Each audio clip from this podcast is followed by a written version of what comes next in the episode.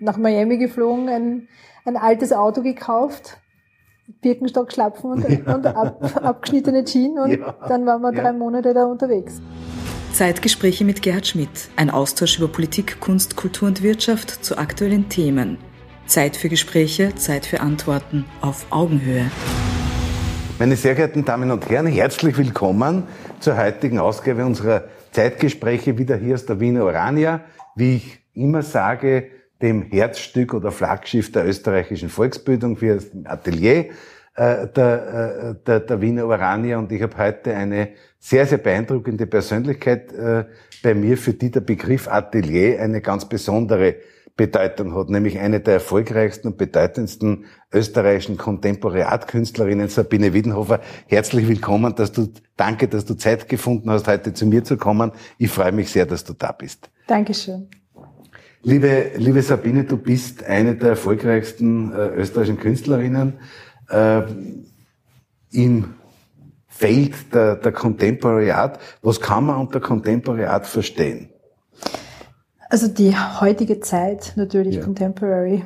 Ähm, ich beziehe alles, jedes Material, das zur Verfügung steht, mit ein. Es ist Contemporary.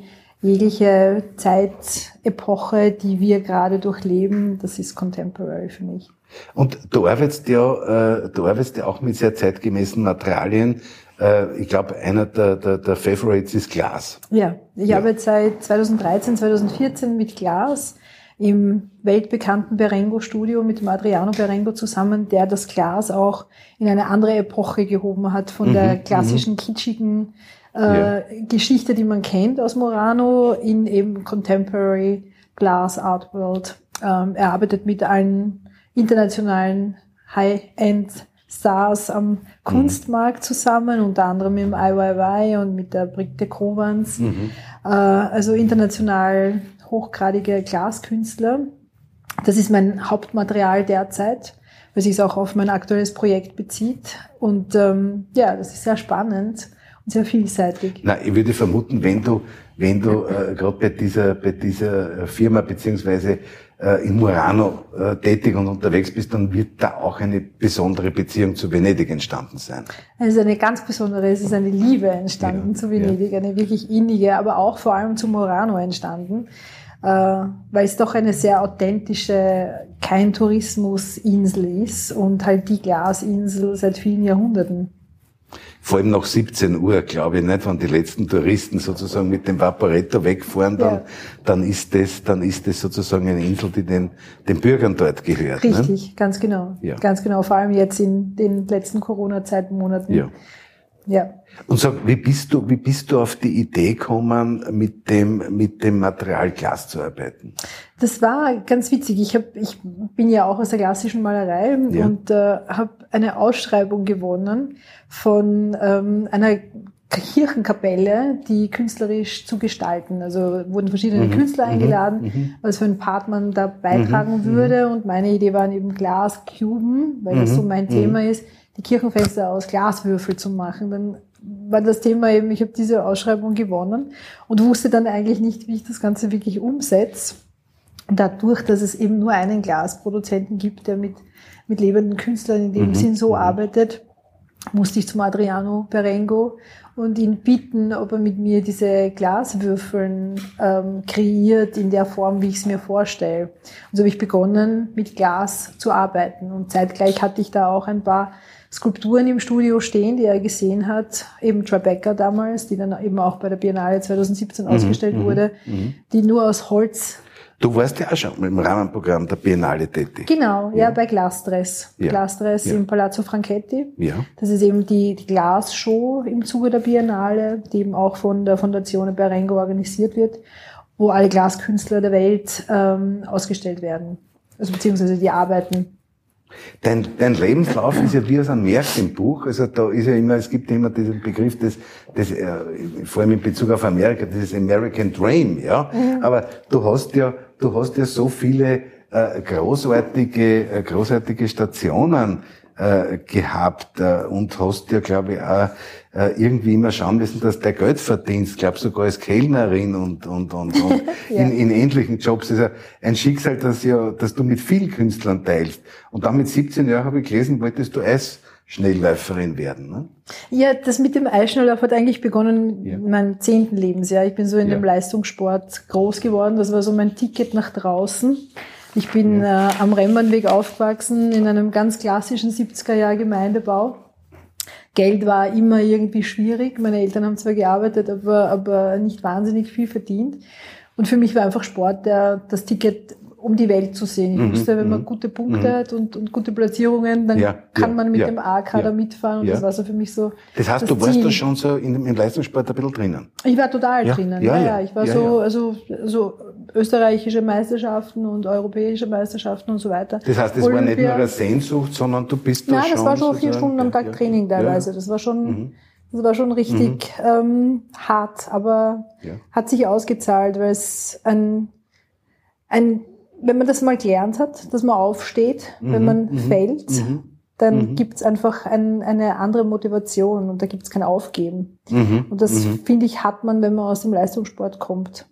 Da muss man über den Schweinehund gehen, sozusagen. Immer oft im Gespräch mit Leistungssportlern sagt man, äh, auf dem Weg zum Erfolg muss es ja fast auch den Misserfolg geben, muss es, weil man ja. dort die Kraft daraus entwickeln kann. Richtig, ne? ganz genau. Und man muss Fehler machen. Man muss einfach schauen, aber trotzdem immer wieder aufstehen. Und das ist in der Kunstwelt natürlich doppelt hart, mhm. vor allem als Frau, mhm. äh, als Nicht-Studierte.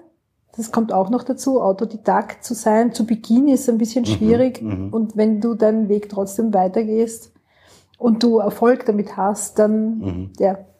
Ja, der Weg aus dem, aus dem Gemeindebau, du hast, äh, du hast einmal in einem Interview gesagt, also die, die Malerei war schon immer dein Ventil und deine Ausdrucksmöglichkeit. Du hast Kleider auf Papier mhm. entworfen. Die Oma hat dann Modelle daraus gemacht. Genau, ja. Ich habe immer einen extravaganten Stil gehabt und eben das schon als Kind konnten wir uns natürlich nicht leisten, aber meine Oma war sehr vielseitig und äh, konnte stricken, nähen und, und tapezieren und was weiß ich was alles. Und die hat mir dann immer meine Entwürfe geschneidert ja. und genäht und, äh, und die durfte ich dann halt tragen in der Schule. Und den, den Weg, den, deinen Weg dorthin, den hast du, ich habe schon gesagt, also, glaube ich, als Kellnerin, du hast Aschenbecher geputzt in, ja. in, in Lokalen. ja, ich ja. denke, ich habe äh, Gläser ich, gewaschen. Ja, genau. Ich sage halt meinen Kindern auch immer, es, es ist halt, wo ein Wille, da ein Weg und es gibt du hast kein, zwei Kinder, ne? zwei Kinder, ja, ja 14 und 15. Ja. Ähm, es, man muss sich einfach, man muss einfach ein Ziel haben und, und schauen, wie man da hinkommt. Und es gibt kein Pardon. Entweder bist du für nichts zu mhm. schade mhm. und das war ich mhm. mir nie und mhm. äh, wollte halt unbedingt mit 14 nach Amerika. Ja. Kann ich mir eigentlich heute gar nicht mehr vorstellen, wie ich mir meine 14-jährige Tochter anschaue und mir denke, sie fährt jetzt. Ähm, und habe halt versucht, Geld zu verdienen, ja. heimlich, neben ja. der Schule. Und das Ganze halt am Nachmittag. Und da gab es halt eine Bar, die hat mich ja, eingestellt ja. für Aschenbecher putzen ja. zu Beginn und halt Gläser waschen. Und, und hast du fest gespart für die erste Amerikareise? Genau, ganz fest, ein Jahr lang. Es waren doch 80.000 Schilling, die da zusammengekommen sind, also ganz schön viel Geld damals. Und dann kam die erste, die erste Amerikareise. Ich, genau. ich habe irgendwo gelesen, in, in Schlapfen und dann dort irgendeine alte Kraxen kauft. Ne? Richtig, ja genau. Mein Freund war zwei Jahre älter ja. Der war schon ein bisschen Amerika-affin ja. durch seine Eltern und ähm, ja, nach Miami geflogen, ein, ein altes Auto gekauft, Birkenstock schlapfen und, ja. und ab, abgeschnittene Jeans und ja. dann waren wir drei Monate da unterwegs. Ja. Super. Und das hat auch irgendwie, war, war, war das schon irgendwie sozusagen mit künstlerischer Inspiration verbunden? Total. Es war, wenn man, wenn man so aufgewachsen ist wie ich und die, und die Kindheitsgeschichte mhm, hatte wie mm, ich, dann mm. wird das einmal ein ein komplettes Abstreifen der Kindheit. Das halt mit 14 und ein, ein, einen, eine Neugeburt sozusagen. Mhm. Und mhm. einfach diese Freiheit zu fühlen, dieses machen können, was man wirklich ist und wer man ist, mhm. auch das mhm. zu leben. Das zu leben. Und auch zu fühlen oder genau. ins, ins Innere genau, aufzunehmen.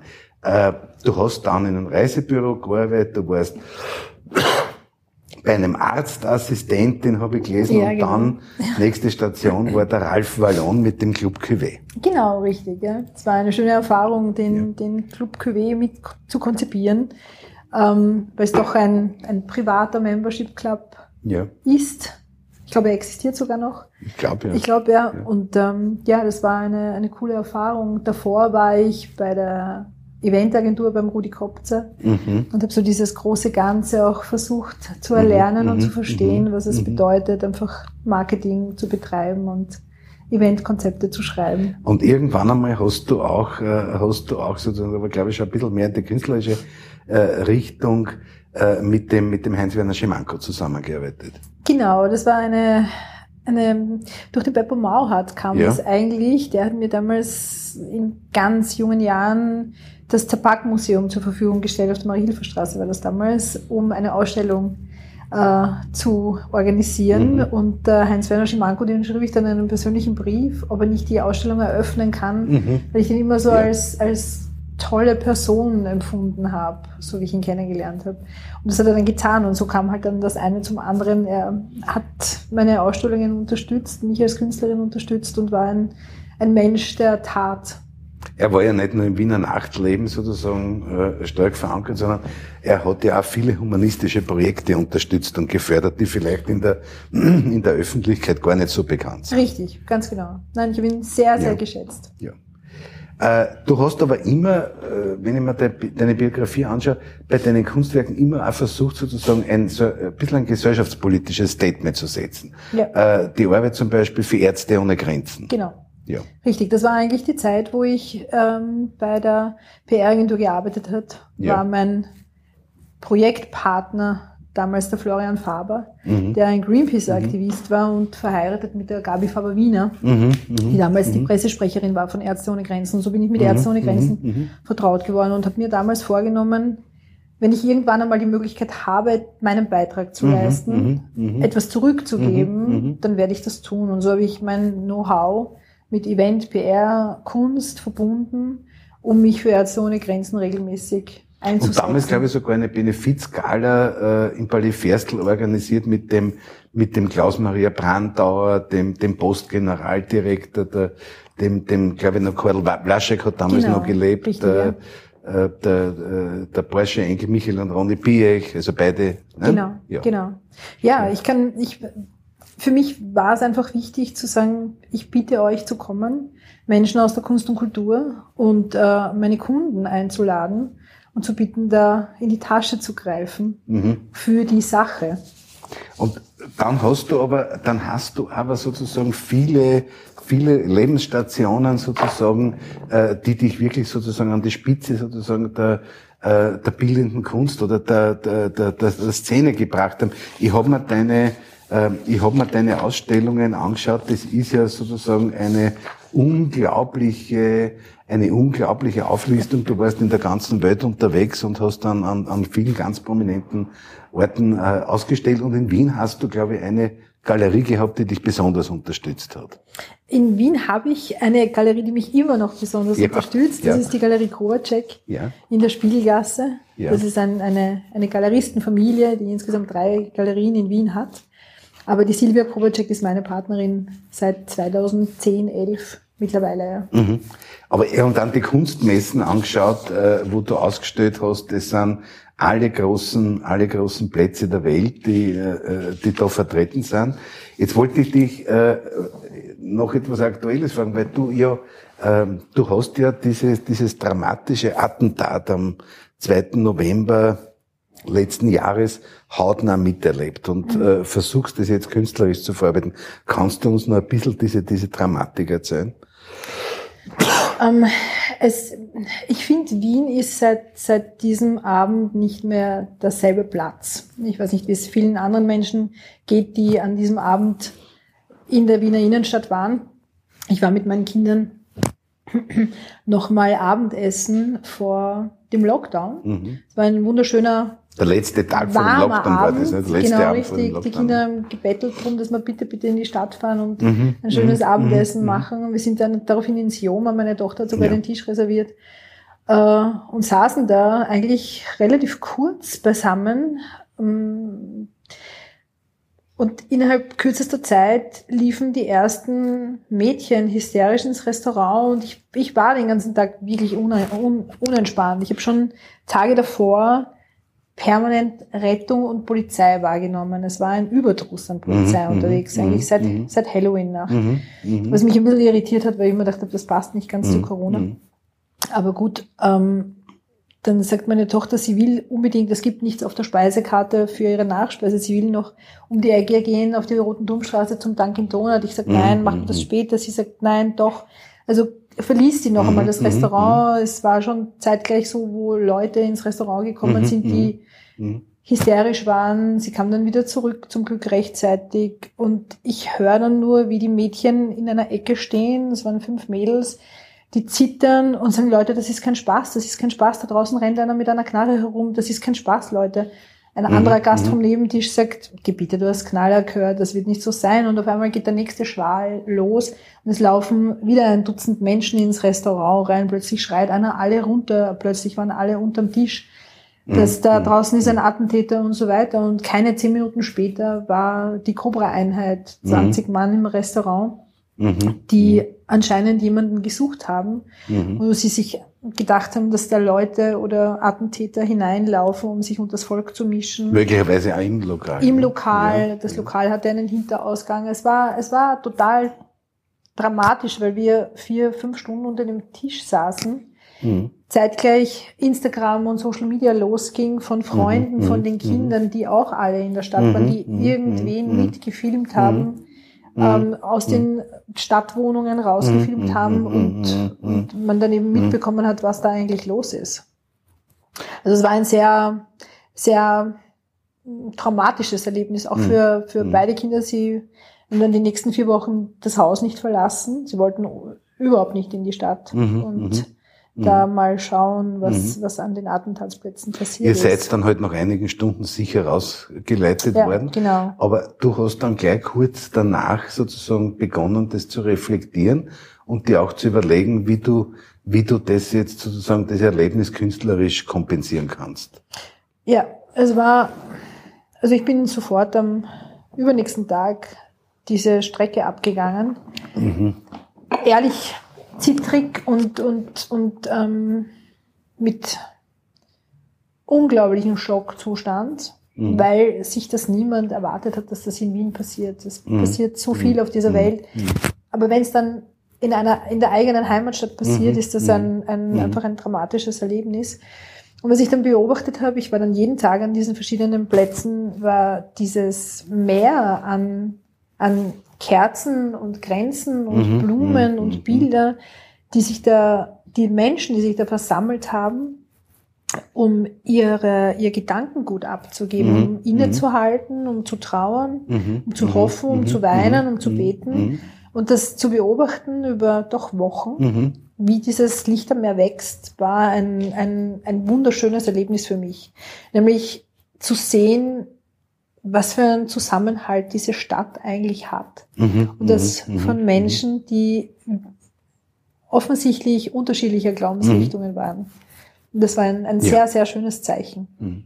Und dann hast du überlegt, sozusagen, das künstlerisch zu verarbeiten in Form eines, eines Kunstwerks oder mehrere Kunstwerke ähm, und äh, hast das Material aus diesen, also das geschredderte Material aus den aus den Kunststoffkerzen verwendet dafür. Und zuerst habe ich mir gedacht, dieses Material darf nicht verloren gehen. Ja, also weil ja. ich immer, ich immer gedacht, mir blutet das Herz, wenn die MA48 da antanzen ja. muss und, ja. und das entsorgt, recycelt und ja. Ja. es ist dann so ein Schwamm drüber. Ja, ja. Und dieses Schwamm drüber kann ich nie leben. Ja. Ja. Äh, und habe dann angefragt, ob ich dieses Material bekomme. Mhm, habe das dann äh, schreddern lassen in, mhm. in Zwentendorf in einer mhm. Shredder-Fabrik. Es war ganz interessant, weil wirklich alles, jegliches Material, es wurde nicht aussortiert, es wurde alles mhm. verwertet. Mhm.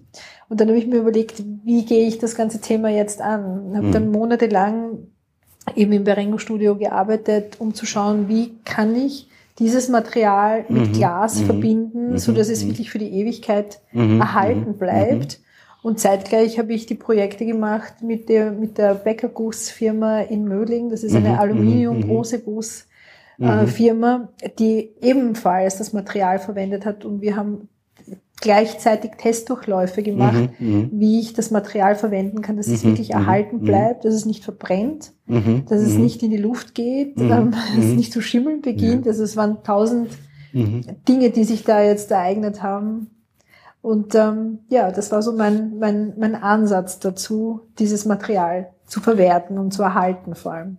Und die Kunstwerke sind jetzt fertig. Kann man da schon ein bisschen was darüber sagen oder ist es noch unter dem, Nein, unter dem die, Siegel der Verschwiegenheit? Die Kunstwerke sind fertig. Sie sind gestern äh, gerade in, in Wien angekommen, mhm. also aus Italien, mhm. ähm, sind fertig. Äh, also die Zahl, ich bin ein sehr symbolbehafteter Mensch, die Zahl 2.11.2020 ergibt in der, in der Querschnittssumme die Zahl 8.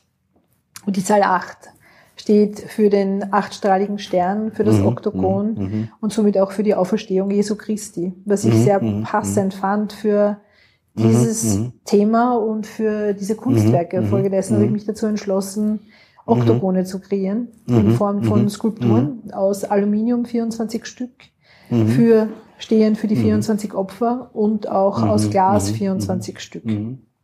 Okay. Und diese, diese Kunstwerke äh, werden ja auch zu einem bestimmten Grad dann auch den, den Opfern äh, irgendwie zugutekommen. Genau, das war eigentlich mein, mein Hauptansatz, dass ähm, aufgrund von der Thematik, dass da doch einige Klagen laufen, ähm, habe ich mich einfach dazu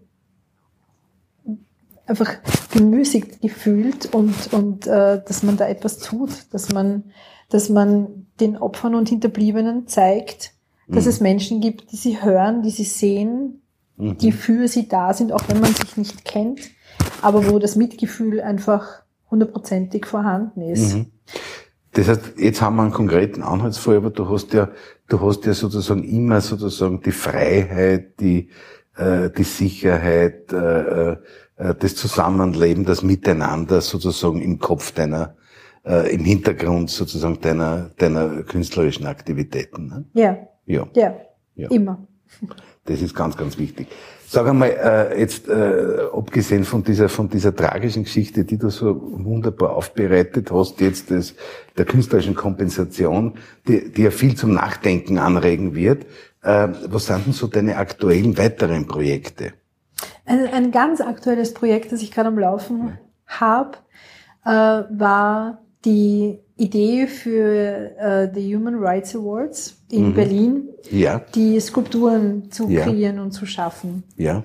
Da gab's das ist ja kürzlich jetzt passiert. Genau, ja? das war letzte Woche eben mit der Katja Riemann gemeinsam in Berlin, ähm, wo es eben dieses Human Rights Film Festival gab. Das heißt, du hast den Preis entworfen. Genau, ja, genau. Und der Preis äh, auch in Murano übrigens, auch, In, auch mit Adriano Berengo zusammen.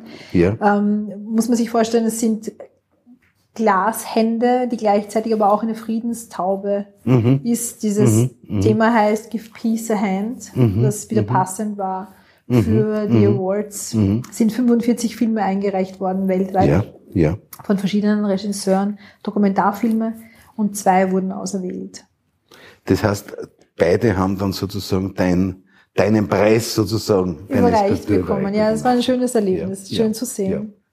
Und was sind so in den nächsten Jahren deine, deine Pläne? Hast du, hast du etwas Spezielles vor? Du wirst natürlich äh, wieder in der Welt irgendwo unterwegs sein. Ja, natürlich, wenn, wenn sich ja. diese Pandemie-Geschichte beruhigt, dann kann man auch wieder international ja. auf ja. internationale Messen gehen. Das ist ein, immer ein schönes Highlight für Künstler, wenn man weiß, äh, es gibt die Art Basel wieder in Miami oder eben in Basel und man kann auch ausstellen und wird ausgestellt. Das ist immer ein schönes, ein an, an welchen Erlebnis. Orten der Welt glaubst du, ist die, ist das, das, das Klima oder die, die, die, die, die Aufnahme bildender Kunst besonders äh, gut vorhanden? Also, was mich sehr interessiert, ist Abu Dhabi. Ja. Da gibt's eine, eine sehr tolle Kunstmesse und ähm, alles, was aus der westlichen Welt kommt, ist sehr mhm. interessant. Mhm. Ähm, Kanada zum mhm. Beispiel auch mhm, äh, mhm. Nordamerika mhm. gibt es einiges, aber Südamerika auch vor allem. Es gibt ein paar Plätze, die jetzt total im, im Aufschwung sind und boomen.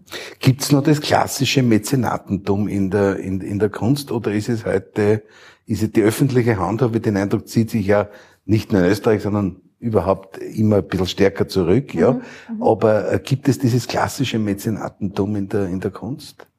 Ich, ich empfinde es schon so, vor allem in ja. Österreich. Also ja, doch. Man, ja, ja, ja. Ja. Okay.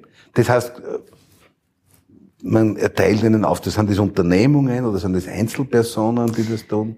Meistens, also ich kann wirklich nur für Österreich, für Wien sprechen. Ja. Meistens sind es Firmen, ähm, die sich dazu entschließen. Ja. Ja. Aber alles, was so aus der wirklich öffentlichen Hand kommt, also sprich ähm, staatliche Förderungen und so weiter, sowas, sowas zieht sich immer mehr zurück. Ja. Mit so ein paar Mäzene, die sich dazu befugen, ähm, junge Kunst ja. zu unterstützen. Dann gibt's eben die etablierte Kunst und, und alles dazwischen ist so eher im mhm, Rückzugsfaktor. Mhm, mhm, mhm.